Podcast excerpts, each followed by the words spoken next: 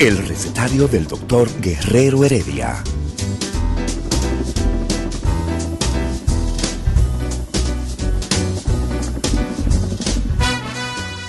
Una respuesta para cada pregunta. Una receta para cada problema. Ven a nuestra propuesta radial, amena, diversa y solidaria. Con alto sentido humano y profesional.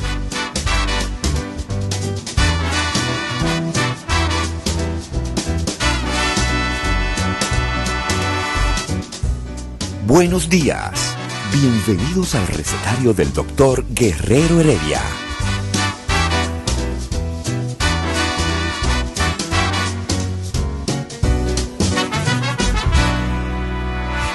El recetario del doctor Guerrero Heredia. Saludos, dominicanos, dominicanas, do- de aquí y de allá. Los de aquí a través de 98.5 Rumba FM y 101.1 Premium en el Cibao. Esas son las frecuencias compartidas. Este es el recetario, recetario que cada día se transmite de 10.30 a 12 del mediodía. Yo soy el doctor Amaury García, neurocirujano endovascular. Y hoy, hoy el recetario buscando como objetivo, ¿ah? que es edificar, educar, que usted tenga una mejor ah, información con relación a la salud, con relación a la preservación de ese estado de bienestar que es la salud, promoviendo sobre todo estilos de vidas demostrado, ¿no? Que son beneficiosos, promoviendo la salud, evitando la enfermedad. El recetario tiene esa finalidad. Y los de allá, las personas que están allá, que se encuentran en otras latitudes, que no las alcanzamos a través de rumba o de premium, nos encontramos en la internet www.rumba985.com. Todas las redes sociales, todas las redes sociales, en Twitter, en Instagram, la transmisión en Instagram, ah, la transmisión en Instagram, eh, que es recetario RD Heredia, ah, esa transmisión la hacemos cada día ah, para que usted tenga el deleite de nuestra programación. Cada día, ah, todos los dominicanos tenemos la oportunidad de interactuar, intercambiar. Nosotros, los médicos, los que hemos ido a las escuelas de medicina, nos hemos entrenado en el arte de prevenir la enfermedad, de promover ¿ah? los estilos de vida saludable, de curar, de mitigar el dolor. Nosotros los médicos y ustedes, nuestros amigos que nos escuchan, que en muchas ocasiones son pacientes, en muchas ocasiones son, pues, eh, padecen alguna situación de salud, pero también son padres, son hijos, son amigos, ¿ah? son hermanos y pueden perfectamente orientar a sus conciudadanos, a sus familiares, de cómo preservar el bien que es el mayor de los bienes que poseemos, la salud. En el día de hoy, doctor Sidney Espinosa y Valdespín Sí, muy buenos días, doctor Amaury García y Silverio. y Silverio. Silverio, para que Eh, mami no se- cirujano, endo, neurocirujano endovascular de la capital y del interior también. Mira, Mauri, eh, eh, de verdad que me sorprendió, el presidente de la República ayer cumplía años y, el, regalo que él pidió fue que todo el mundo se vacunara. Y yo pienso que todavía hay gente que duda de la vacunación y eso me tiene un poco preocupado, Mauri. Porque me junto con personas de cierto grado de, intelectualidad y todavía dudan de que la vacuna es la solución de la pandemia. Eh, el cálculo que se ha hecho es que para julio, para agosto, septiembre, ya el 70% de la población debe estar vacunada para llegar a lo que se llama la inmunidad en rebaño. Pero si todavía sigue la gente con tantas dudas acerca de la vacuna, inventando tantas cosas, porque yo lo digo, señores, si usted no sabe una cosa, documentese, documentese y busque, pero no invente, MA, hablan de chip, hablan que va a hacer daño. Mira, eh, yo me puse la tercera dosis, Olga, eh, antes de ayer. Eh, Pfizer, sentí que era más fuerte que las demás, pero tiene un 95% de respuesta. Entonces, el que no se ha vacunado, yo le pido por favor que se vacune, porque es la única forma de quitarnos estas mascarillas, de nosotros volver a la cotidianidad. Fíjate que se está tratando de hacer un descalamiento de todo lo que tiene que ver con el COVID, pero esa descalada, como llamó el, el presidente, descalada fue Olga que llamó, ¿verdad? No se va a lograr si el 70% de la población no está vacunada para poder lograr la inmunidad en rebaño, quitarnos la mascarilla, volver a ir, al cine, volver a ir a la, el que le gusta la discoteca, ir a la discoteca, que la vida vuelva a la normalidad. ¿Qué tú piensas de esto, doctor Amaury García? Y Valespín, porque somos primos. ya te di, te di el apellido Valespín. Ahí me, ahí me agarraste con, con mi propia medicina. Mira, Signi, desde el año pasado nosotros como voces que claman en el desierto, porque en ocasiones parecemos eso, parecemos voces que clamamos en el desierto, frente a eh, la baja escolaridad de nuestra población. Nosotros tenemos una población que tiene unos índices de analfabetismo que son muy altos todavía para, la, para lo que aspiramos. Pues eh, cada día intentamos que las informaciones que servimos, que son basadas en evidencia científica, no son producto de inventos, sino que aspiramos a que lo que son las buenas prácticas, las buenas prácticas en nuestros respectivos oficios y disciplinas, la gente lo consuma. Y hemos dicho desde el principio la importancia que tiene eh, frente a un virus que produce un síndrome respiratorio agudo severo, un síndrome a o sea, da síntomas y signos que afectan el sistema respiratorio de manera rápida. ¿Ah? Por eso le llaman síndrome respiratorio eh, severo, agudo severo, el SARS. Y hemos dicho que esa enfermedad pues se produce a través de la respiración, no se produce por la sangre. ¿ah? Se produce a través del sistema respiratorio y nosotros pues hemos dicho que es necesario ponerse la mascarilla como un condón, como una barrera, como una, eh, eh, eh, un límite.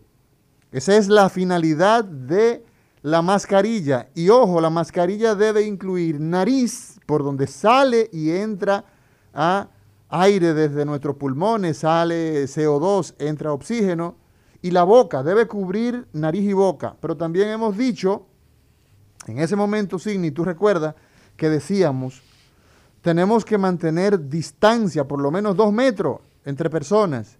Tenemos que lavar las manos porque no sabemos si en el lugar donde tú eh, eh, pones las manos alguien ha tosido, alguien ha dejado ¿ah? virus, partículas, de partículas y que tú eh, de forma inadvertida, toca esa superficie, te la lleva a la cara y te infecta. Hemos dicho esas tres cosas. Pero, ¿qué han dicho los organismos internacionales, CDC, OMS sobre todo? Que evitar multitudes, evitar congregaciones, porque óyeme, los países que han aperturado sus, eh, sus, eh, a sus conciudadanos, que le han dicho, vamos a abrir el país, vámonos a la, a la, a la descalada, vamos a, a- a hacer las aperturas. Eh, en muchas ocasiones han tenido que volver. Por eso la descalada ha hecho muy bien el gobierno de hacerla transitoriamente por escalas. Y Pero basado cuál- sobre todo- Pero ¿cuál es el problema, Mauri? Que tú dijiste ahorita que el país, nosotros tenemos un gran índice de analfabetismo. Eh, eh, el- a mí lo que me está preocupando es que personas profesionales, colegas médicos, abogados, arquitectos, ingenieros, Médicos, Mm, y médicos me- todavía dudan de la vacuna. O sea, dudan del efecto de la vacuna y tienen miedo de los, de los efectos colaterales. Yo le digo, yo le digo a ellos, yo le hago una pregunta, le digo, ¿cómo tú llegaste a esa edad, 40, 50 años, vacunándote? Sí. Te pusieron la vacuna del polio, te pusieron la vacuna de de Sarampión. sarampión, tétano, tétano. varicela. Tuviera vivo ahora. Si, tuviera- si, le hubieran, si no le hubieran puesto la vacuna, Pero esas fíjate- enfermedades lo hubieran matado. Exacto, pero fíjate, eh, Signi, que decíamos hace un año que esas cuatro medidas eran fundamentales en ese momento porque Pilar, era lo único que teníamos. Recuerden. Cierto. O vamos a decirlo a lo altamireño. O como di- habla la gente de Río Grande, en la Catalina, ya en Altamira. Tú me Ah, estás- recuérdate. Tú me estás metiendo mucho Yo te voy a meter Barahona, ti. O como hablan en, en- Sí. en- en- ¿cómo se llama? En el Peñón de Barahona. Como Peñón. hablan Hoy sí. Hoy sí. sí. Eh, ah, recuérdate. Ah, recuérdate eso, sí. Recuérdate que nosotros en ese momento, nosotros decíamos, la aspiración de el mundo es que aparezca una vacuna. Decíamos eso. Y entonces la tenemos y ahora Entonces, no quieren no quieren usarla. Tenemos la vacuna y la entonces- solución del problema la tenemos y no lo quieren utilizar. A Mauri, es una cosa que a, a mí, yo me siento a pensar en las mañanas y digo yo, pero, pero ¿por qué no quieren vacunarse? Fíjate, antes que, que, hace un momento dije que el, el presidente de la República cumplió años y él dijo que entonces, el mejor regalo... Happy, Happy Verdi, eh, eh, eh, feliz cumpleaños. Que el a- mejor al regalo que le podían dar era la vacuna. Feliz entonces cumpleaños. Feliz al cumpleaños al presidente. ¿Tú tienes algo en contra del mandatario? No, yo tengo mi respeto para eh, eh, el doctor o Licenciado. licenciado Luis Abinader Ya ahí Corona. te pones tú ahí a, Luis Abinader a- a- Corona. A, a ponerle, no, no, a no. ponerle, no, yo le doy título. a ponerle eh, eh, eh, título como hacían con Chapita. ¿Tú sabes quién era Chapita? Trujillo. Sí, le- Trujillo. le decían Pero no me, generalísimo. no me a ver, bueno, Mauri, No, porque el dominicano. tú es estás así. hablando de tú, tú te acuerdas, tú estás hablando de Trujillo, pero mira, Que si yo me acuerdo yo no, yo no, yo Yo tengo no. 45 años, muchachos. Yo me acuerdo Mira, de mira, yo te voy a decir algo. Yo no, yo no tiendo a hacer denuncias. No, pero espérate, vamos a concluir. No, no, no, no, pero déjame, déjame terminar la idea. Pero déjame ayudarte. No, déjame terminar la Tú idea. no quieres ayuda. Óyeme, no quiero ayuda, óyeme. ¿Tú te acuerdas que yo te hablé bien de la, de la vacunación, de la experiencia que yo tuve en la Ucamaima? Pues tuve una experiencia muy mala colocando la tercera dosis. ¿A qué me viene eso? Me estás hablando de, de- de Trujillo. Mira, en primer lugar, el centro de vacunación, que no lo voy a mencionar, las personas que estaban atendiendo eran militares. No tengo nada en contra de los militares. Más te Pero- vale, más, más te vale, oíste. No, no, no. La guardia, la guardia, la guardia gua- con el tolete. La guardia la guardia, oíste. pero deben ser personas que estén entrenadas. Inclusive cuando yo le enseño la tarjeta, yo le digo, dice AstraZeneca y dice el- la otra dice Institute, no sé qué cosa, el instituto, el instituto donde se hace la vacuna Sí. en la India. El señor me dice, esto no se entiende. Digo yo, mira, lo que pasa es que AstraZeneca, la primera pusieron AstraZeneca y la segunda pusieron el nombre del instituto donde se hace la vacuna. Sí. Después, cuando vamos a poner la vacuna, tremendo problema. La ampolla es para seis gente y nada más vemos tres gente. Yo le digo, mira señora, según salud pública y según lo que ha dicho el presidente Abinader, todo el que llega a un centro de vacunación, al momento de la vacunación hay que vacunarlo. Yo sé que las ampollas de Pfizer son caras, porque yo soy médico. Pero yo las pago. por Yo las pago. Y usted- Ellos, entonces, eh, yo pensaba que era un tema de que no querían gastar la vacuna, lo que querían era irse rápido. Yo le dije, pero yo te voy a conseguir a tres personas. No, ellos lo que querían era irse rápido. De- eh, habían dos señoras eh, muy humildes que no reclamaron su derecho. A Mauri, pero para no cansarte el cuento, si yo no reclamo mi derecho, me quedo sin vacunar.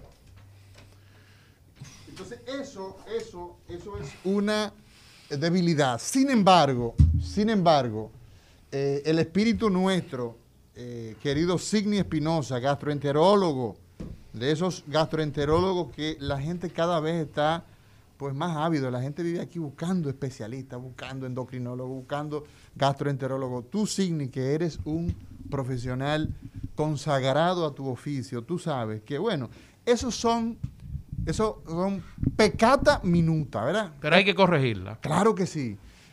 Pero la idea fundamental que en este comentario inicial, antes de entrar al plato fuerte de este recetario que en el día de hoy vamos a estar conversando, si nos ayudan con el Instagram, eh, nos enfocan un poco donde eh, podamos ver todos los, los, los, los participantes y darle saludo. Eh, Quítate la mascarilla, Mauri. No, no, no, no, un segundo, un no, segundo. Nunca, nunca. Bájate la mascarilla, un segundo. Para Ismael, Ismael, ayúdame con la, con la cámara, por favor. Nosotros tenemos a través de todas las redes sociales, a través de todas las redes sociales, Instagram, YouTube, uh, Twitter, la posibilidad de conectarnos con ustedes y hacer uh, una manera interactiva, horizontal. La comunicación de hoy es una comunicación horizontal y lo que, prende, lo que pretendemos naturalmente Signi, antes de irnos a esta pausa y entrar entonces, ¿tenemos una pausa, señor director, o no? Podemos seguir. Lo que queremos sobre todo es que la gente entienda la importancia que tiene ponerse esa primera y esa segunda vacuna. Esa primera y esa segunda vacuna. El gobierno ha decidido... ¿Tú tienes en contra de la tercera dosis? No, me explico muy fácil basado en la evidencia. El gobierno ha decidido y ha definido una tercera dosis que es voluntaria que es opcional. Todas son voluntarias y opcionales. Perfecto. Nadie está obligado a vacunarse. Nosotros tenemos que enseñarle a la población cuál es la importancia de la vacunación. Perfecto. Entonces, que vayan voluntariamente y se pongan sus dos dosis y si quieren que se pongan la tercera. Perfecto. Ahora bien, ahora bien, si me permite, Signi.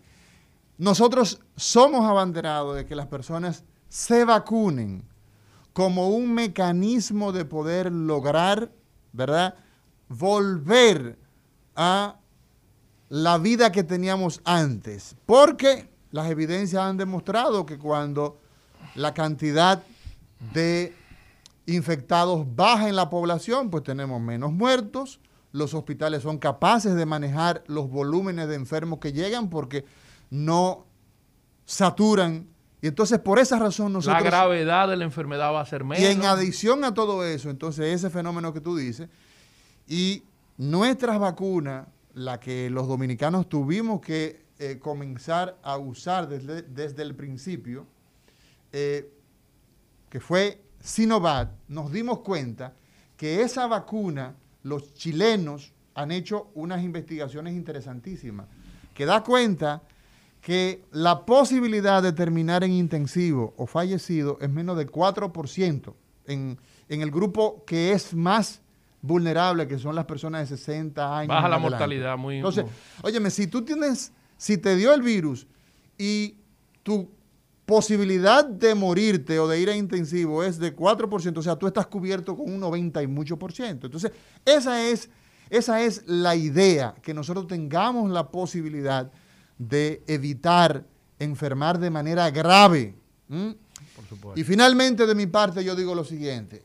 Yo creo, y eso lo hago de manera muy personal, no como recetario, sino como a Mauri García. Mire, ¿y por qué tú dejas, escúchame que te interrumpa, que, eh, que el señor Ricardo no diga, no diga boticario? Ese es mi hermano. No, yo se lo dije. Ricardo puede hacerlo. Yo le dije, no, no, no, no, pero tú tienes que defender Oye, nuestro programa. No, no, no, Ricardo se puede llama hacer... el recetario Oye, del doctor Guerrero. Oye, Ricardo puede no, hacer... No, no, no, no, no. Pero tú señor, no defiendes, tú señor, no defiendes. Pero, pero, no. señor, pero no sea intransigente. Oye, Ricardo puede hacer en No. este... Pero señor, déjeme hablar. ¿Puedo hablar? Ricardo puede hacer en este país lo que... Óyeme, lo que le parezca, No, porque no, ese es un el dominicano ejemplar. El recetario Entonces, tiene su nombre. Quiero terminar, porque tú me interrumpes. Me Quiero encanta, me encanta interrumpirte porque me está dejando un chance de hablar. Mira, Sí. eh, eh, Olga, Habla, habla. a Mauri, a Mauri está conmigo. Mira, eh, eh, respecto a eso que tú estás diciendo, Mauri, hay estudios de como la mayoría de los médicos nos pusimos AstraZeneca. Hay estudios de combinación Lo que quiero de la es, Universidad de perdón. Oxford, de AstraZeneca y Pfizer y están dando muy buenos Lo que quiero decir es que Escúchame como- que te interrumpa. Lo que quiero decir es que como a Mauri García, yo digo y le sugiero respetuosamente a las autoridades de salud, al Ministerio de Salud Pública, lo siguiente. Dado el hecho de que se ha visto el argumento de que la vacuna china no tiene quizás tanta eh, efectividad como Pfizer, yo sugiero que en lugar de seguir poniendo Sinovac, ¿ah? una y dos dosis y después terminar poniendo una tercera dosis, yo creo que lo lógico, lo aconsejable, lo que se debe hacer es básicamente poner Pfizer ya, porque si tenemos 9 millones de Pfizer, ¿para qué seguir poniendo entonces Un Sinovac? Un, un millón, Amaury. ¿Entiendes? Hay un millón de Hay Pfizer. 9 millones millón. contratada, Bueno, doctor Signi pero En el país Espinosa. hay un millón ahora mismo. Bueno, pero- 800, Mira, 800 mil AstraZeneca, un millón de Pfizer y 13 millones de Sinovac. Eso, eso, esas son las estadísticas actuales. Un millón, bien. Eh, un millón. Pero Señor como director, tercera dosis es buena. eh, señor director, vamos a una pausa y cuando regresemos entramos al plato fuerte. Hoy hablaremos de diabetes. Hablaremos de qué es la diabetes. Hablaremos qué es eso de glucosa, insulina, páncreas, el control, los síntomas, cómo hacemos el diagnóstico, las implicaciones de esta enfermedad. Y eso de la mano del doctor Cristian de los Santos, endocrinólogo en este recetario del día de hoy. El recetario del doctor Guerrero Heredia.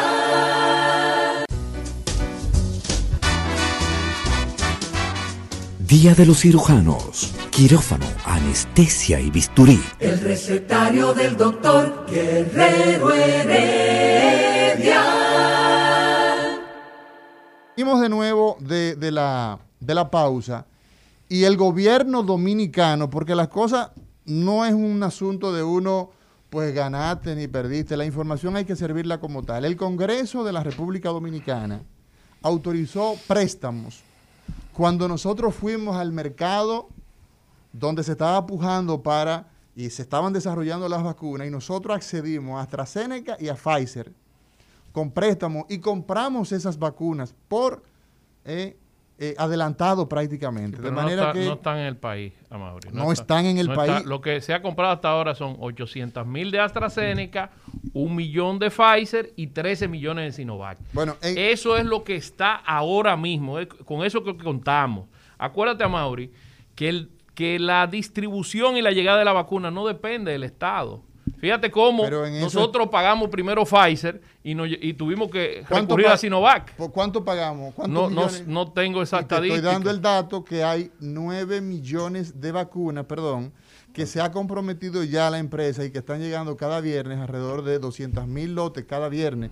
Ese es el punto. Entonces, lo que yo quiero para que no se pierda la sugerencia que estoy haciendo, ¿ah? con el dato de si son 13, si son un millón o son 9, es que si ya el Estado tiene vacunas disponibles, Pfizer en el momento, ¿ah? para poner una primera y una segunda dosis, como es lo que se ha hecho en toda parte del mundo.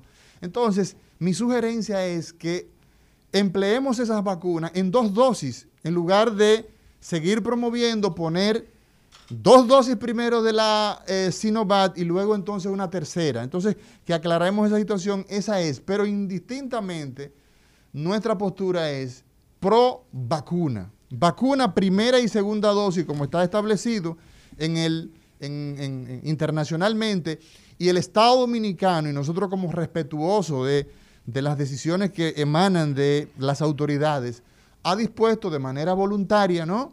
Que la gente, pues, y, y todas, como tú decías, son voluntarias, pero ha dicho, no estamos obligando a que la gente se ponga su tercera dosis, pero el que guste, pues ahí está. El asunto es que nos vacunemos para lograr... Y no importa la vacuna, Mauri, ¿eh? Es- en eso época también- de pandemia tenemos que, la que esté disponible, lo- la recomendación es a la población que si el centro de vacunación donde están poniendo, están poniendo Sinovac, ponte Sinovac. Si están poniendo AstraZeneca, ponte AstraZeneca. Si están poniendo Pfizer, ponte Pfizer. Porque estamos en un momento de pandemia en el cual no tenemos la opción de nosotros escoger. Fíjate, tú supiste lo que le pasó a los diputados. Los diputados estaban esperando que llegara la Pfizer y se contaminaron 20. Entonces, si ellos se hubieran puesto la vacuna de Sinovac, tal vez no se hubiesen contaminado. Y mucha gente ha fallecido y mucha gente se ha visto en situaciones de mucha gravedad. Yo tengo un amigo de forma muy personal, eh, incluso hasta del área de la salud, que estaba aspirando a, ponerse su vacuna de Pfizer y lamentablemente eh, se vio muy mal. Se vio muy mal y entonces... Eh, afortunadamente, gracias a Dios y, a toda la intervención de los médicos que se fajaron enormemente con él, pero la, idea fundamental de todo esto es, y lo hemos dicho, el gobierno dominicano en el momento en que había que tomar una decisión, la tomó y fue vacunar. ¿ah? Y esas vacunas, la Sinovac, los chilenos han estudiado, porque ellos también vacunaron con, con Sinovac, han vacunado la efectividad y que te evita morir ¿ah? o llegar a intensivo en 96 más o menos por ciento de los casos. Y eso es muy bueno. Hoy Signi Espinosa, contamos con la presencia de un colaborador nuestro, porque el doctor Cristian de los Santos, pues eh, siempre ha estado con nosotros. Agradecemos mucho, doctor Cristian de los Santos, él es eh, médico internista, después hace un entrenamiento, una, una subespecialidad, ¿ah? después de hacer medicina, después de hacer medicina interna, entonces hace endocrinología, él estudió en la Universidad eh, Pedro Enrique Ureña en la UNFU y es eh, un abanderado de la medicina ah, preventiva. Él eh, trabaja entre muchos lugares, porque así son las cosas en la República Dominicana, en hospitales públicos, hospitales privados, en ONG, y es el promotor de la atención primaria, ¿ah? de la atención primaria, de los clubes de diabetes. Y qué bueno, doctor Cristian de los Santos, que hoy usted pues nos, eh, nos honra sacando tiempo. Eh, entre tantos pacientes diabéticos que usted tiene con enfermedades tiroideas, con enfermedades metabólicas, para estar en este recetario. Para mí un placer, un placer. Gracias, un honor conocer al doctor Sidney. A Olga. El, honor, es mío, doctor Cristian. Y además le damos la bienvenida. Gracias a nuestro director, y gracias a ustedes por darnos esta oportunidad para poder comunicar salud y bienestar para mucha gente que, necesita informaciones precisas de lo que es la diabetes realmente, que todavía la gente, todavía hay mucha gente luchando con esa información, con ese diagnóstico. Cuando a una gente le dicen que es diabético, mucha gente piensa que se le cayó la casita encima. Se le cayeron los palitos encima. ¿Qué es la diabetes? ¿Qué es la diabetes, doctor Cristian de los Santos? Saludar a todos los amigos que nos siguen por Instagram.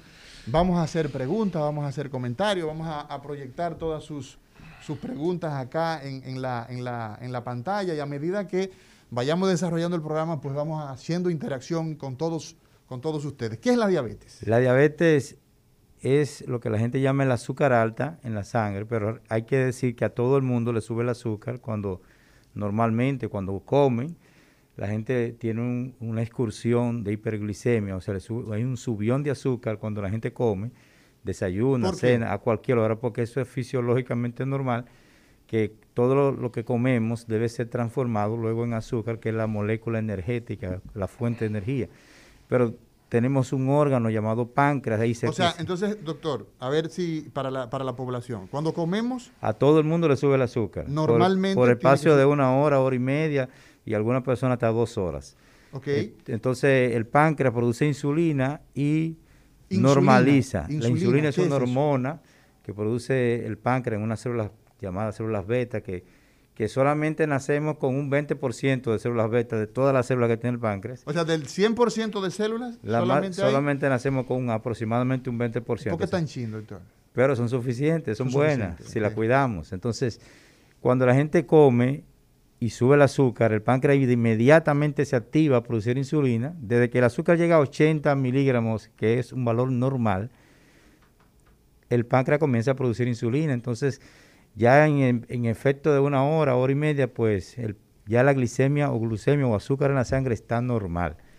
Pero con el tiempo esas células beta van enfermando por muchas situaciones y entonces cuando el páncreas deja de producir la cantidad de insulina adecuada, entonces esa células beta ya no funcionan y se mantiene el azúcar alta por más tiempo de dos horas de lo que hemos estado hablando y va a bajar ese azúcar, pero quizá en cuatro o seis horas. Y entonces cuando viene a querer bajar, ya estamos comiendo otra vez y vuelve y nos sube. Entonces se mantiene, se perpetúa el azúcar alta por más tiempo, lo que hace que vengan los llamados síntomas de la diabetes. Y eso puede aparecer tardíamente. Lo importante en esto es que identifiquemos los factores de riesgo que hacen que estas personas puedan desarrollar diabetes. Exacto. Entonces, eso es diabetes. Sí, la diabetes es una palabra que etimológicamente significa como pasar a través de, que los médicos antiguos los observaban que, que, las personas tomaban agua y el agua pasaba a través de su cuerpo y la bebían y la orinaban. Era como un pasaje. Ese, ese es el origen etimológico de la palabra. Entonces, de ahí viene uno de los síntomas fundamentales de la diabetes, que es la poliuria, que es orinar, poliuria, que es orinar mucho, y la polidipsia, que es beber mucha agua. Pero cuando el diabético tiene, tiene esas manifestaciones. Sí, cuando el azúcar está alta, el azúcar alta le saca el agua del cuerpo a la gente. Y lo, lo hace a través de la orina, le saca el agua a través de la orina y evidentemente eso deshidrata al paciente y lo hace tener sed. Y al mismo tiempo, como la composición corporal es de un 60% o un poco más de agua, pierde peso. Entonces ahí tenemos las llamadas P de los diabéticos. ¿Las P? Las P de los diabéticos, que muchos pacientes dicen, yo tengo las 3 P, la poliuria, la polidipsia y la pérdida de peso. ¿Y qué es eso, doctor? Porque solamente ¿Y la polifagia, doctor? Y la polifagia, y la polifagia, sí, correcto. Y otra P, hay muchas P. Pero esas son las más frágiles. Y la otra es la polifagia, que no en todos los pacientes se ve, pero se ve también polifagia, que significa comer mucho. Pero el paciente come mucho y no aumenta de peso, no recupera, sigue perdiendo peso. Está perdiendo peso porque está perdiendo agua y le está perdiendo sin control. Aunque toma agua, ellos dicen al paciente, yo estoy orinando mucho porque bebo mucha agua. Entonces, y es al revés. Es al revés. Es que la orina me hace orinar mucho, me hace perecer. Y es más lo que yo orino que lo que estoy bebiendo. Entonces, la poli Dixia, ¿qué Polidipsia significa? una sed frecuente, beber mucha agua. O sea, el paciente que tiene diabetes tiene sed de agua, ¿no? Tiene, sí, mucha sed. Sed, eh, tiene sed, de, sed de agua. De, no, no, de, romo no puede ser. Sí. No, Entonces, beben romo también. ¿Eh? Beben romo también. Tiene poliuria. Y poliuria que significa orinar mucho. Pero, también orina pero mucho. es importante señalar que es necesario identificar factores de riesgo que están ahí presentes ante estos síntomas. Cuando estos síntomas aparecen, ya la enfermedad de diabetes, especialmente la diabetes tipo 2, ha avanzado hasta 10 años y 15 años. O sea que de manera sintomática. O sea que cuando el paciente llega con estos síntomas, el médico llegó tarde. Llegó tarde. Llegó tarde porque ya la enfermedad comenzó. Ya el páncreas está, ya el 50 o el 60% de, esa, de ese 20% que teníamos se, de se murieron. Entonces es un problema, hay que identificarlo antes de. Doctor Signi Espinosa, doctor Cristian de los Santos, pueblo que nos escucha, hoy hablamos de diabetes. Vámonos a una pausa y cuando regresemos, este tema tan importante, diabetes en el recetario. El recetario del doctor Guerrero Heredia.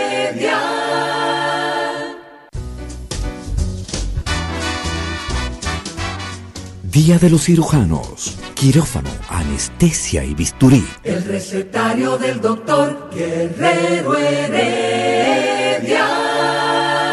Continuamos en este recetario, hoy hablando de diabetes con el doctor Cristian de los Santos. Entonces, doctor, esa enfermedad, desde el punto de vista de cuán frecuente es en el mundo, en una sociedad, la diabetes, ¿eso es común? ¿No es común? Es muy frecuente, muy frecuente. Nosotros tenemos un promedio de un 10% de la población a nivel mundial que es diabético, pero probablemente sea más porque cada segundo se pudieran identificar dos diabéticos, uno de ellos que lo sabe y otro que no lo sabe.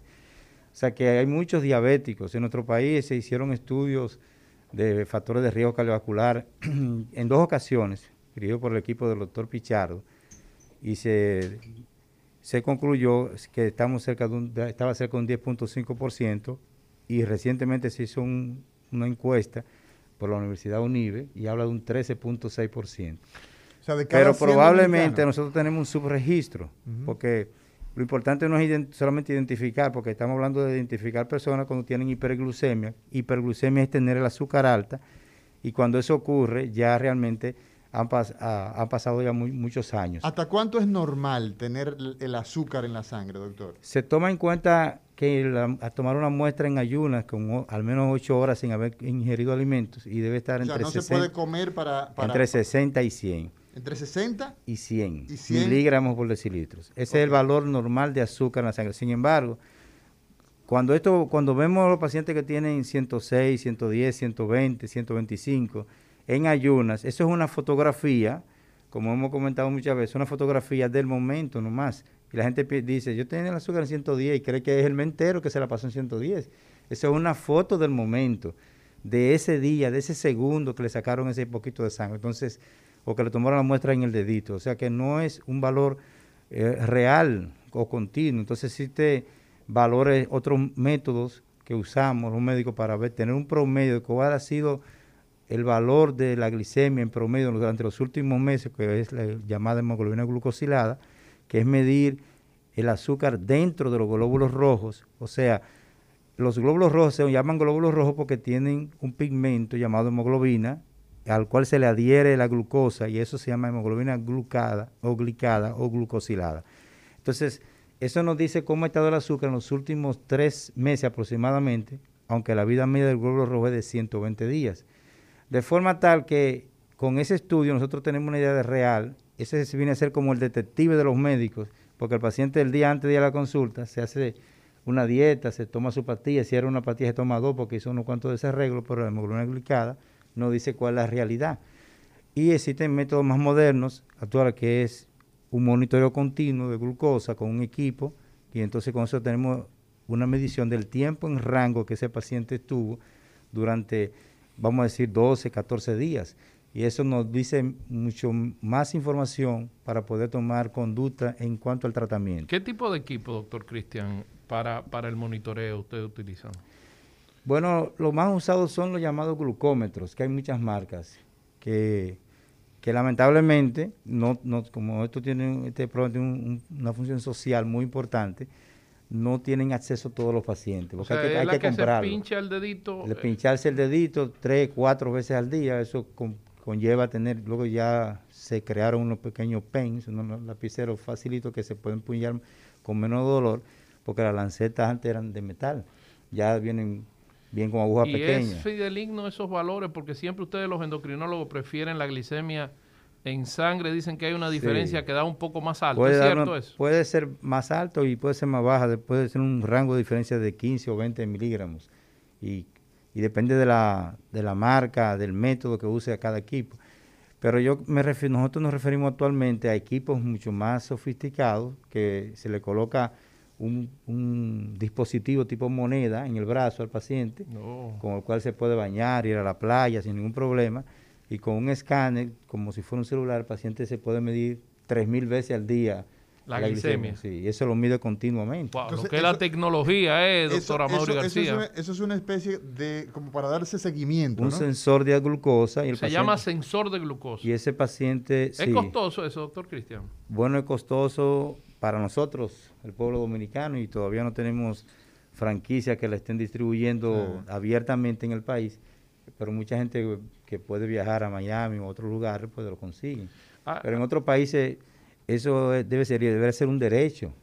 Yo Como lo es, porque es un derecho a la salud de los pacientes diabéticos. La consagración. Nosotros somos pro defensa de los pacientes diabéticos. Sí, así es. Entonces, doctor, el diagnóstico de la diabetes se establece, pues ya El lo diagnóstico se establece con los síntomas y con un nivel de glicemia que esté por encima de 200 a cualquier hora del día. Usted decía los síntomas y lo podría repetir, por favor. Todas las personas que nos están siguiendo en este momento, que conectaron en este momento, que prendieron el radio. Ah, hoy hablamos con el doctor Cristian de los Santos, quien es endocrinólogo y estamos hablando de diabetes. Esos síntomas que... Los síntomas de diabetes, insistimos en tomar en cuenta los llamados factores de riesgo, que son principalmente la herencia, un familiar de primer grado, de segundo grado, pudiera ser importante que una persona diga, yo tengo un papá diabético, un, tío diabético, un hermano diabético, para considerar si esa persona está a riesgo de diabetes, si además de eso tiene obesidad, si ha tenido hígado graso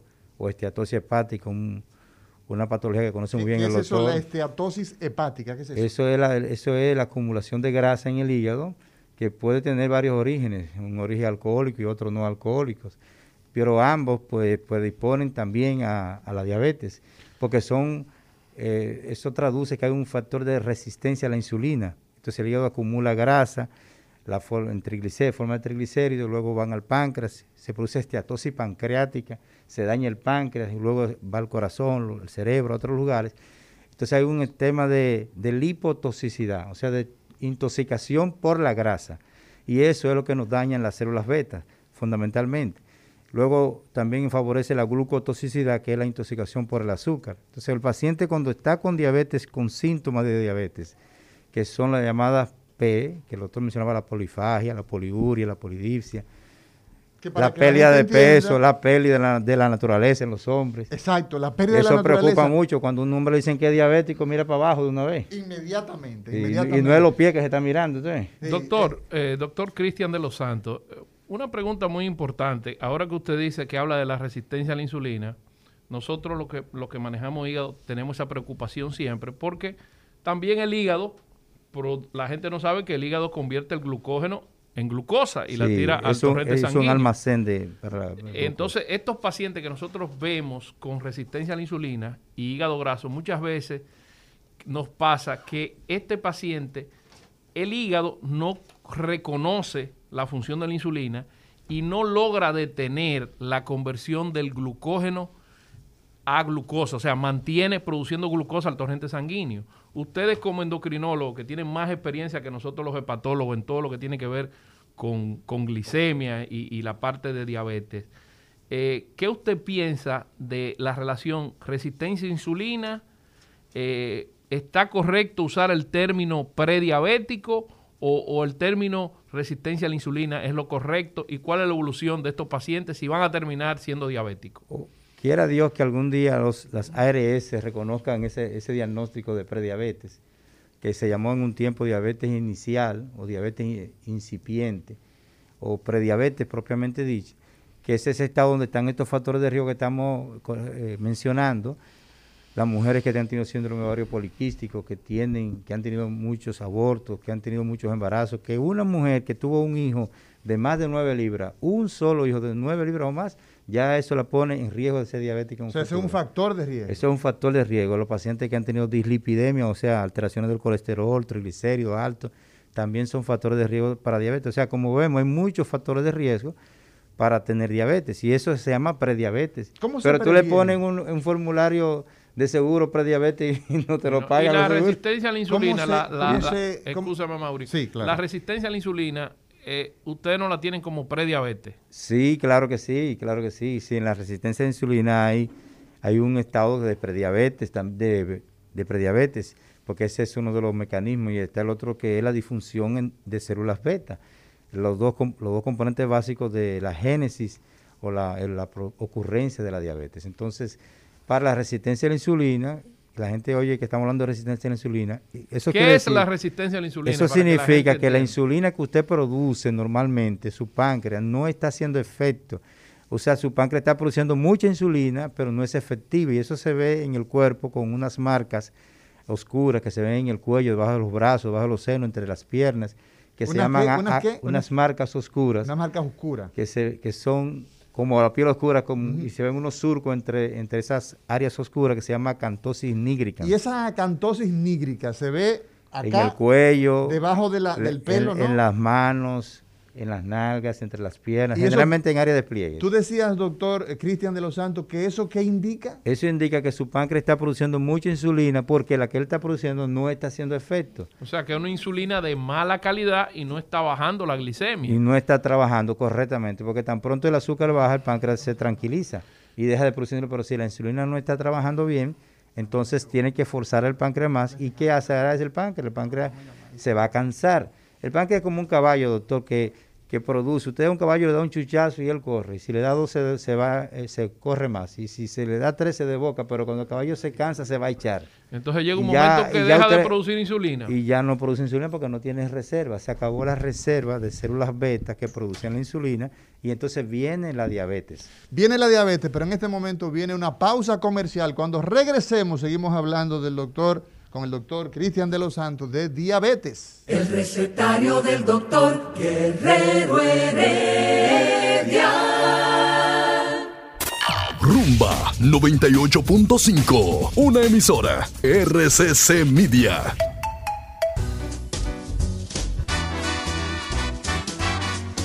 Día de los especialistas, el día de los grandes. El recetario del doctor Guerrero Heredia. Continuamos en este recetario hoy, miércoles 14 de julio del año 2021 recetario que los miércoles lo dedicamos a tratar temas de medicina interna. La medicina de verdad, Hablamos porque la medicina interna es la madre de la medicina, ¿sí o no, doctor Cristian? Los, cirujanos nosotros tenemos que decirle lo que hay para que ellos operen. Para que ellos operen, ¿verdad que sí? Ah, por, fin, por fin encontré apoyo. Normalmente, somos dos contra uno, Mauri, somos dos contra uno hoy. no, pero los cirujanos resuelven muchos problemas. Normalmente la Después que nosotros le hacemos el diagnóstico, sí. Normalmente la diabetes la logran controlar, los tumores nosotros logramos quitarlos, los aneurismas logramos curarlos. Pero bueno, ustedes dicen que lo de ustedes es medicina. Doctor Cristian de los Santos, diabetes Hoy hemos bueno, ahora, que mencionas de la diabetes, tenemos que decir que hay una diabetes que no es con azúcar alta, que es la diabetes insípida, que, es, la de que es por un problema central en la hipófisis. Y en esos casos, cuando falta esa hormona que se llama antidiurética, esos pacientes orinan compulsivamente. Y fallecen algunos. Sí, porque se, hidratan como una pasa, se ponen secos. Si no se diagnostica a tiempo, hemos visto pacientes que se, se, nos han muerto, claro que sí. Así doctor, eh, doctor de operar, perdón, ah, después de operar eh, una hipófisis. O un, trauma craneoencefálico. Y en los casos de los traumas que son más frecuentes, pues tenemos eso. Hemos tenido algunos casos en nuestro hay Algo, hay algo que me preocupa mucho, Mauri. Qué bueno que tú estás aquí, que eres neurocirujano no hay un cardiólogo, pero el riesgo cardiovascular y de accidente cerebrovascular en los pacientes diabéticos. Es muy, que es, muy elevado. Neurocirujano endovascular y, hace constantemente maneja eso. Me gustaría que tanto tú como a Mauri me contestaran la pregunta y cuál es la relación tan grande yo de tanto el riesgo cardiovascular como el riesgo vascular de accidente cerebrovascular. Pues nosotros deberíamos tener un, un baromo nacional, nosotros. Un baromo, como dicen los, españoles, pero no tenemos, tenemos que construir una, una medición y no, porque tomamos a veces... No hay reporte, el problema es que no hay reporte obligatorio de estas enfermedades. Sí, pero tenemos que tratar de tener nosotros una escala nuestra, nacional, que se construya con las sociedades especializadas y luego tengamos eh, una medición de factores de riesgo, pero usamos los factores de riesgo internacionales, las escalas internacionales, que hay muchas para eso, pero todas de manera directa demuestran que hay una gran relación entre lo que es la diabetes, la hipertensión arterial y los eventos cerebrovasculares. Yo le puedo decir que en nuestro hospital, que trabajo el doctor Vinicio Calventi, en los Alcarriz, diariamente se ingresan cuatro y cinco personas que tienen un evento cerebrovascular, diariamente. Y de eso, más del 60% de los pacientes que están ingresados en el hospital son diabéticos. Son diabéticos. ¿Tú estás oyendo eso, Mauri? Eso, es un escándalo. Nosotros tenemos, hace, eh, este año en agosto, yo cumplo 10 años de regresar al país, de haber hecho la subespecialidad, ¿verdad? Después de hacer neurocirugía, que me fui a formar fuera.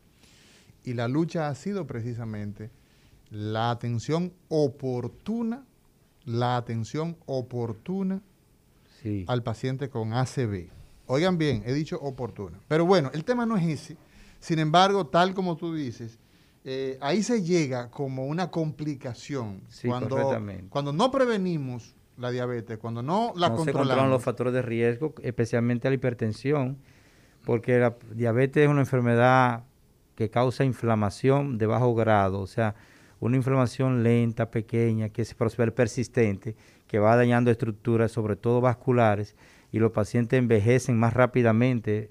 hay un envejecimiento vascular acelerado por la diabetes. ¿Y qué implicación tiene, doctor Cristian de los Santos, en este recetario del día de hoy, cuando usted dice que la diabetes produce una inflamación? ¿Cómo el pueblo llano, la gente que nos escucha, puede interpretar eso? Una inflamación es como cuando nos damos un golpe, ¿verdad? Que cuando nos dan un trompón a Que se hincha, se le hincha, ¿verdad?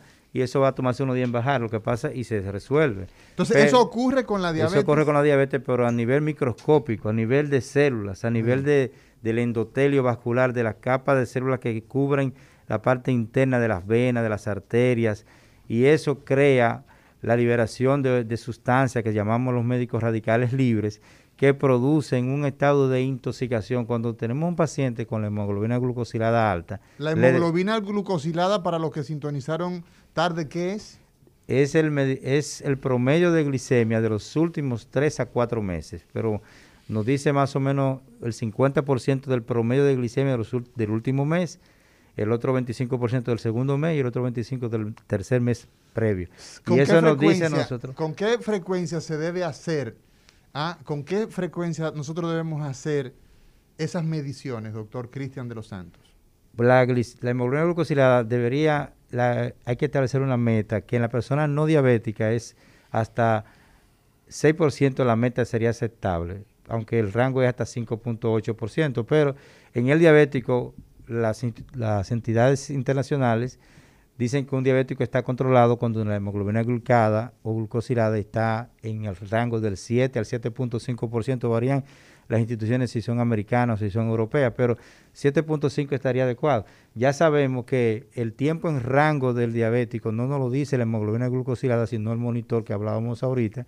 Y el tiempo en rango, si un paciente, si usted no tiene la manera de hacerse esa prueba, pero tiene un aparatito, a cualquier hora del día usted se hace la prueba de glucemia y debe estar para un diabético entre 100 y 140. Es un tiempo en rango adecuado.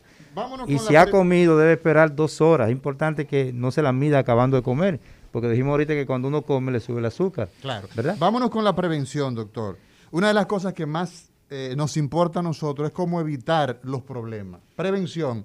Y sale, y sale más barato. Y sale mucho más barato. Porque si evitamos que un diabético se le dañen los riñones no hay que, dializarlo. No hay que dializarlo. Ni hay que hacerle trasplante. Ni, ni, el Estado invierte dinero en eso, ni la familia, ni hay que amputarle la pierna. Es mejor prevenir que ese paciente haga el pie diabético. ¿Cómo se previene la diabetes? Doctor Cristian de los Santos, nuestro invitado del día de hoy en este recetario. La herencia no la podemos modificar, pero sí podemos modificar los factores que van agregados, sobre todo la obesidad, controlando el peso. Si usted baja al menos el 10 al 15% de su peso, mantiene una dieta saludable, hace ejercicio. Para eso nosotros hemos creado una institución que se llama Fundación Club de Diabetes, que se va multiplicando, y ahí educamos pacientes para que estos pacientes luego se conviertan en educadores de otros pacientes.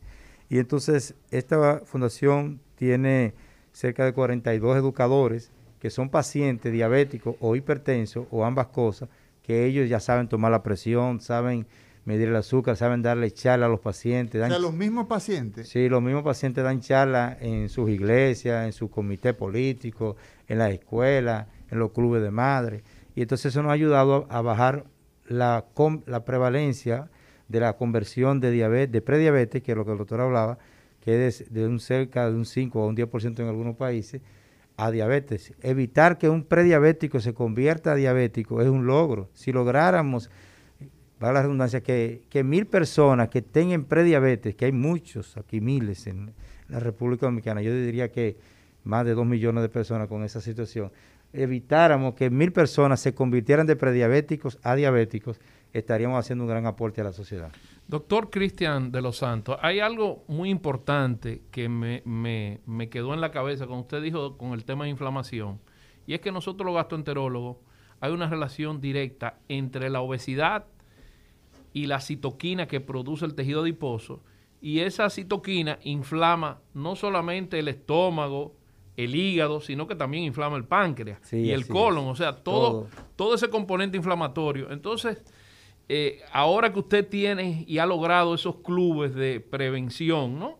Esos grupos, es importante hacer hincapié en qué factores, además de la alimentación, ejercicio, y combatir la obesidad, que es un tema que a mí me apasiona, sobre todo que yo tengo una tendencia muy grande a engordar y me he pasado toda la vida luchando con la obesidad. Entonces, ustedes los, los endocrinólogos y usted que tiene tanta experiencia, ¿qué usted aconseja a la población para prevenir la obesidad y la diabetes? Una de, una de las cosas es que la gente debe aprender a alimentarse adecuadamente, que entiendan los que ya son diabéticos, que son obesos también, que pasar hambre le hace más daño que comer. Yo no entendí eso. al, diabético, al, diabético, le hace más daño pasar hambre que, que comer. Explíquenos eso. Eso significa que cuando un diabético no come, entonces comienza a liberar otras hormonas que no son insulina, evidentemente, que hacen que se le sube la glicemia.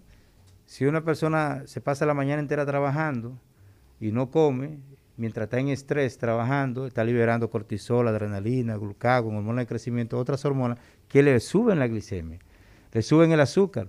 Entonces, eso es un factor no, no benéfico para ellos.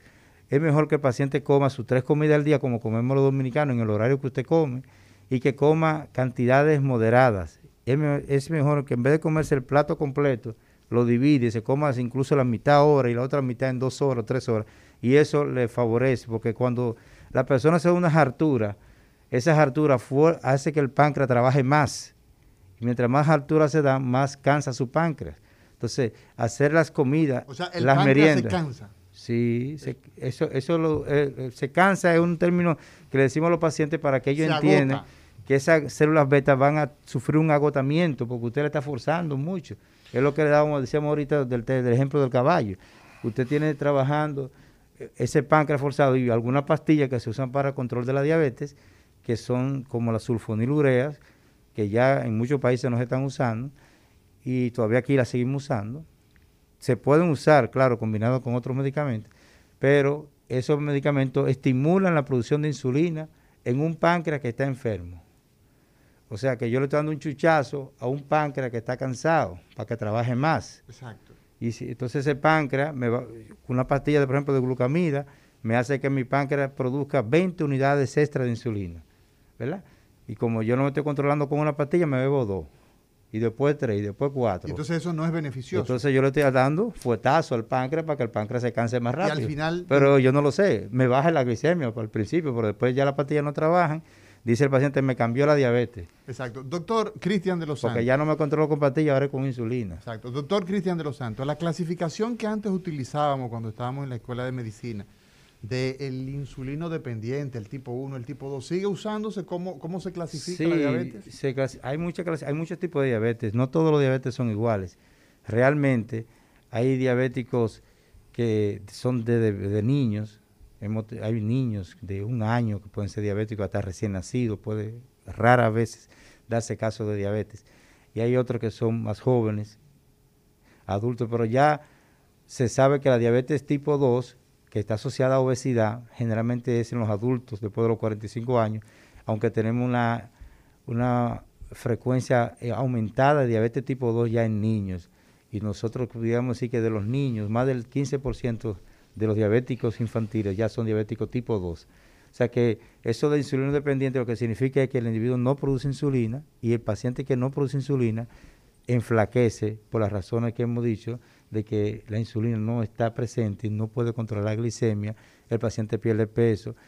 la insulina es una hormona que es anabólica, que forma estructura y al no tener insulina el paciente pierde la masa muscular, siempre está delgadito, siempre flaquito. De hecho, una de las razones que vemos que que nos dice que un paciente se está poniendo su insulina adecuadamente y que está controlado es, que, que aumenta de peso. Aumenta, de, peso. O sea que nosotros podemos tener diabéticos obesos y diabéticos delgados. Flacos, así es. ¿Qué diferencia, cuál es la diferencia en la diabetes, en los obesos y en los delgados. Cuando regresemos de esta pausa, entonces respondemos la pregunta del doctor Signo Espinosa. Con mucho gusto. En este recetario del día de hoy que hablamos de diabetes. El recetario del doctor Guerrero Heredia.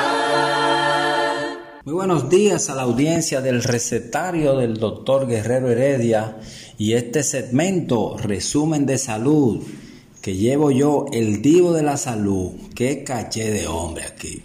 Bueno, inicio, inicio contento este eh, miércoles las informaciones de salud porque hoy habrá buenas noticias en demencias. No estoy contento porque yo soy un demente, porque yo soy demente hace mil años, sino porque el tema de las demencias provocadas por Alzheimer será analizado en un evento virtual que servirá de escenario para el lanzamiento del medicamento de nombre Memantinavitae de 10 miligramos la actividad virtual será a las 8 de la noche de este miércoles a través de la plataforma Jam. Es organizado el evento por la agencia People Marketing en su parte logística. Así que esperemos esta noche.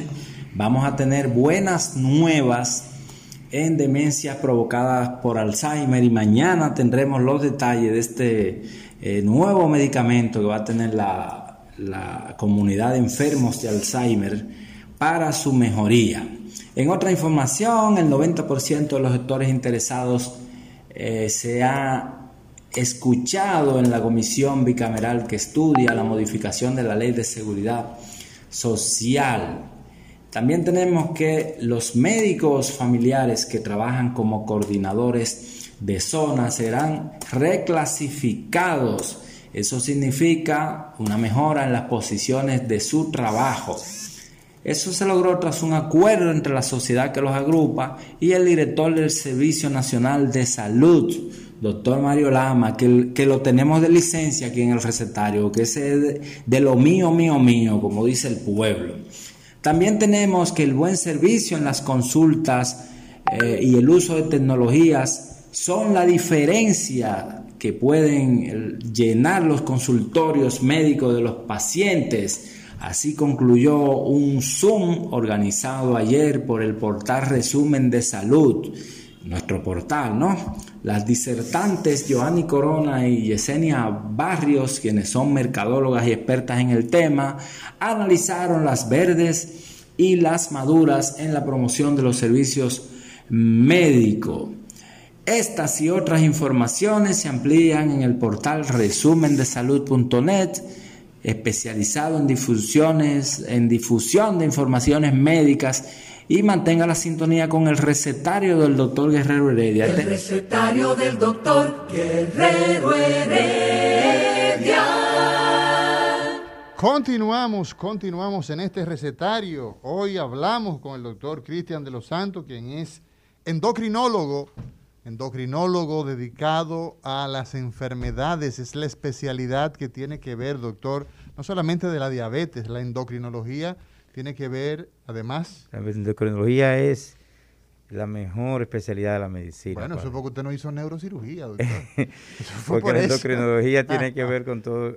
Yo realmente me motivé a iniciar, porque vi un, un doctor llamado Julio César Castillo Vargas, mi maestro. Bueno, el padre de, la, de la endocrinología, ¿no? Realmente, yo vi a este hombre dar clase y a su hijo, el Julino Castillo, yo tengo que aprender algo de lo que esta gente sabe. Y me puse a estudiar endocrinología. estudiaste en la UNFU, la Universidad Pedro Enrique Breña, ¿no? Sí.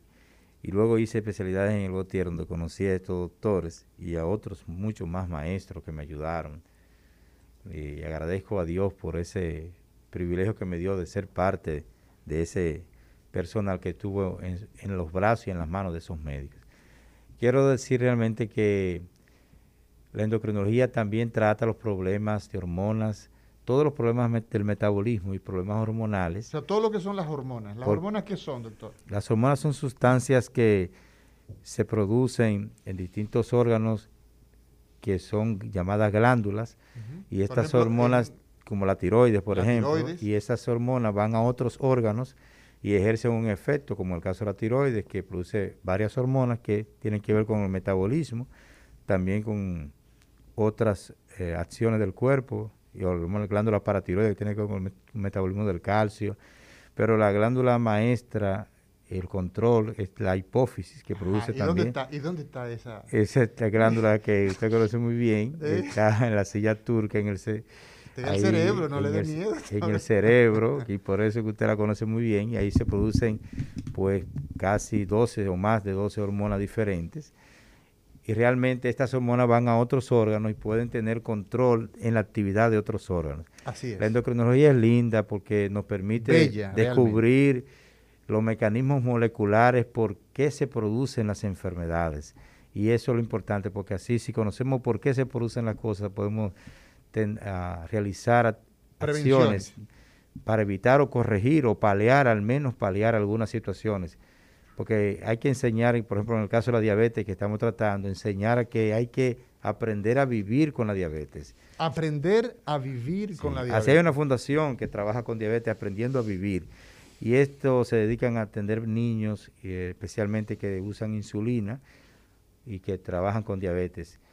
Hay que decir, doctora Mauri, que en agosto se celebra el mes nacional de la diabetes en la o sea, que el mes que entra es el mes nacional el mes nacional de diabetes. Y eso se logró, ese mes nacional de la diabetes, por la acción del doctor Jorge Azur y un gran equipo de hombres que lucharon desde el 1966 que se inició los trabajos con la diabetes y el presidente de la época, doctor Joaquín Balaguer, en el 1968, mediante decreto, otorgó que se dedicara el mes de agosto a la lucha en favor de la diabetes no, que, existe un decreto. Que existe un, decreto, sí, eso es importante saberlo, porque hay, muchas cosas que están cojas todavía en, la lucha en favor de los diabéticos. Sí.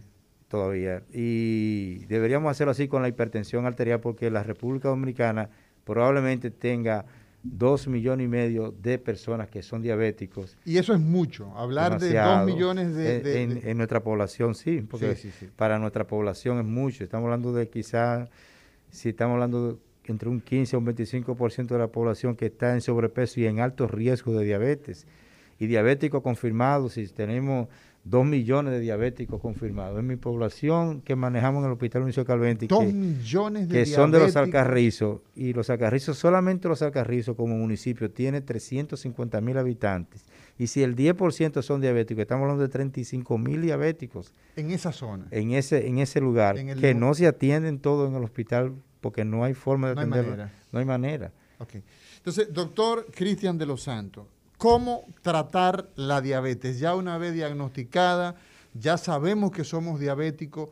Eh, usted ha hablado aquí de las recomendaciones higienodietéticas, ha hablado de dieta, ha hablado de eh, tangencialmente de, tratamientos medicamentosos, pero en forma integral, doctor, ¿cómo se debe tratar? esa es la palabra, de manera integral.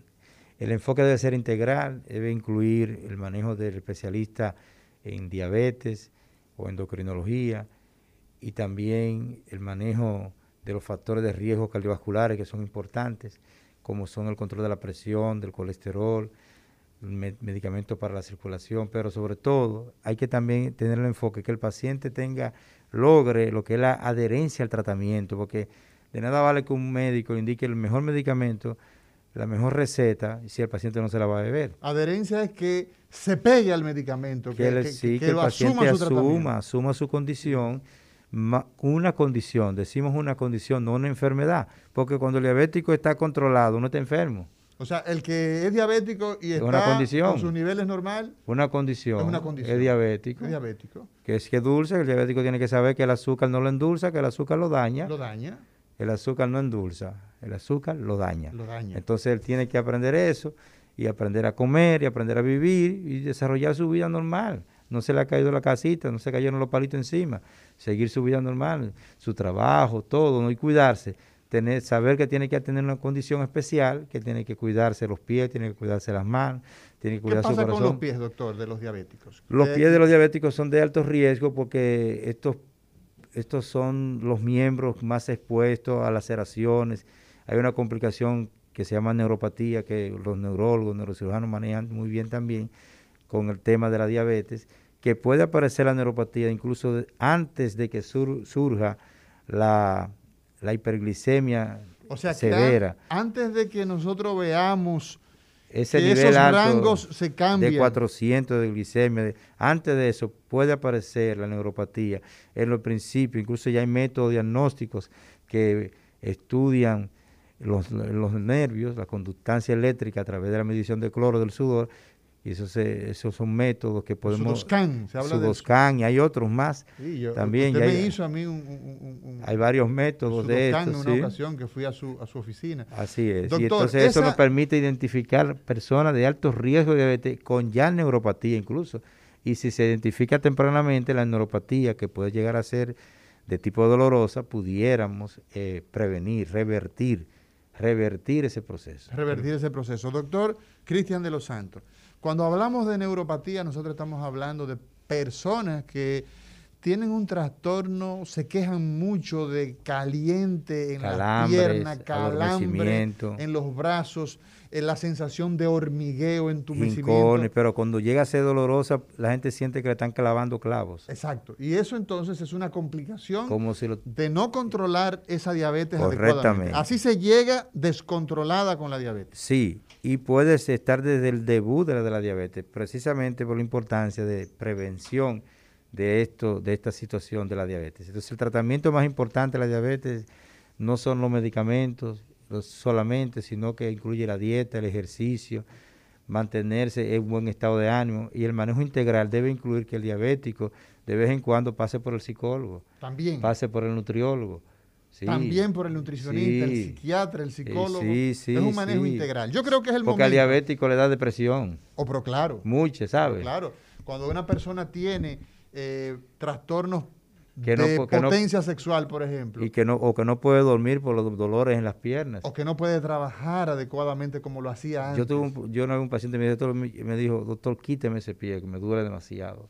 Imagínese usted. Yo tenía creo que una osteomielitis, y finalmente tratamos de hacer el tratamiento, pero el paciente ya deseaba no tener el pie por tanto dolor que tenía. O sea, ya es una complicación que se llega ahí por un manejo mal control de la eh, diabetes. inadecuado de la diabetes. Yo creo, doctor Cristian de los Santos, que el momento es propicio para que a través del 809 682 9850 y el 833 380 0062 el pueblo conecte con nosotros. Póngase ese micrófono, doctor, y vamos. Sí, sí, sí. Ese audífono.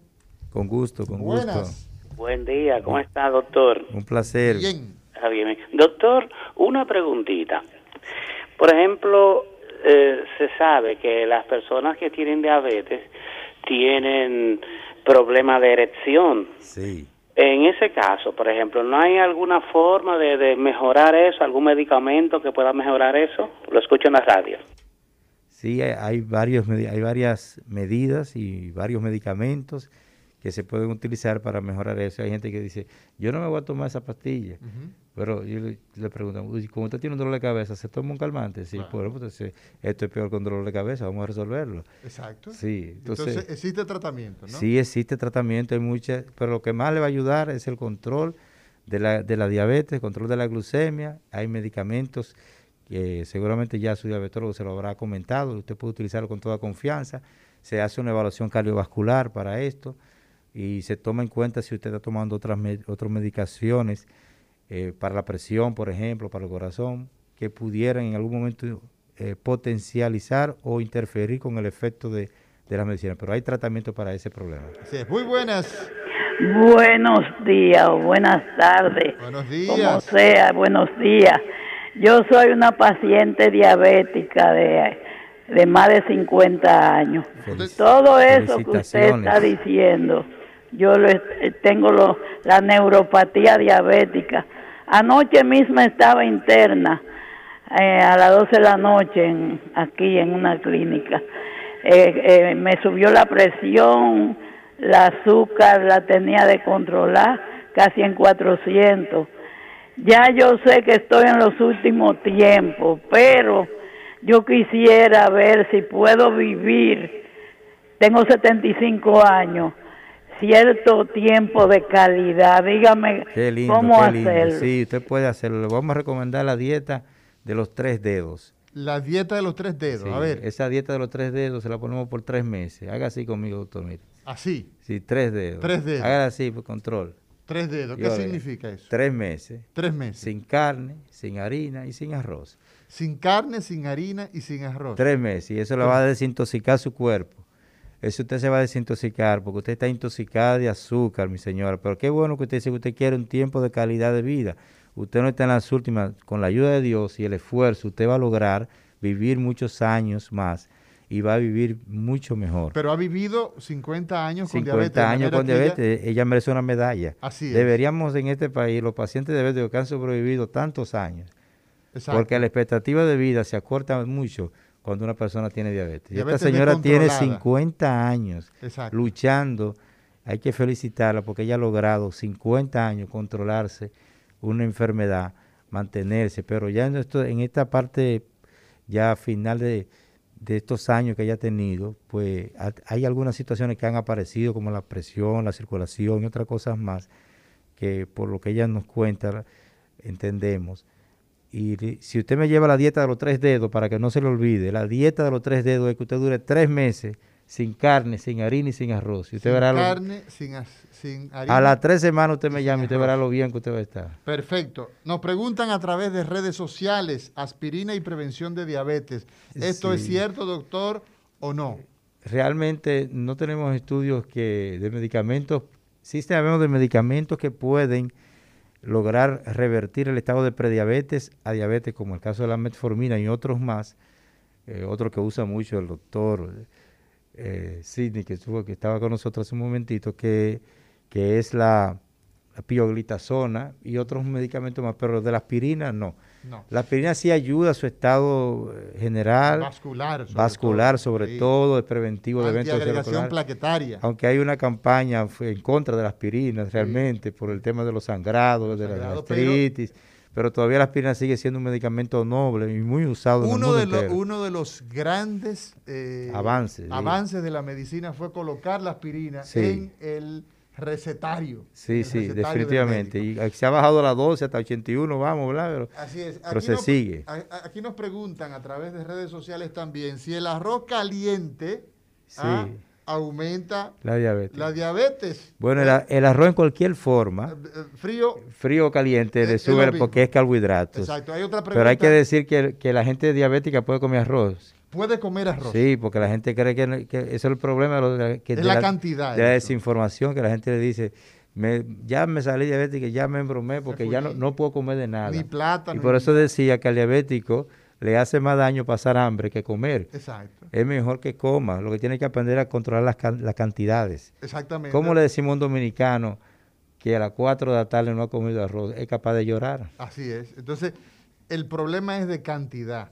El problema es de moderación. El problema Correctamente. es de que si usted se da una altura y no hace ejercicio, va a engordar. Sí, sí, no tiene. Usted puede. Si come arroz frío o caliente, como quiera, eso sube el azúcar, pero modere la cantidad ya no podemos comernos el arroz como nos servían el arroz antes, que era un plato y un chinchín y un poquito de habichuela. Ahora debe ser al revés. El poquito de arroz y el mucho de habichuela.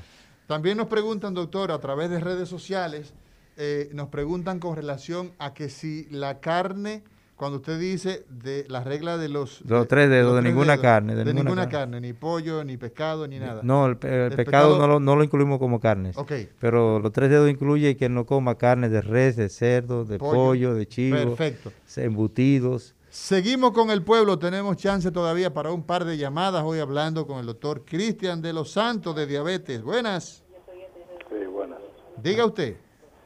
Eh, ¿Dónde podemos localizar al doctor? El doctor Cristian de los Santos trabaja en muchos lugares. Yo le voy a dar el teléfono en breve.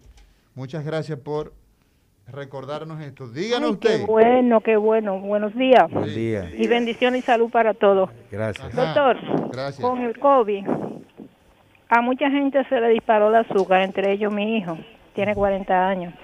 Eso era que lo tenía ahí y eso se le disparó o en realidad el COVID produce eso. Eh, la señora ha hecho una pregunta extremadamente extremadamente buena. Importante, COVID, porque, porque el COVID el COVID ha destapado los diabéticos. Los diabéticos que estaban ahí calladitos. Decíamos ahorita que la diabetes tipo 2 puede pausarse silentemente, de manera silenciosa por 10 y hasta 15 años.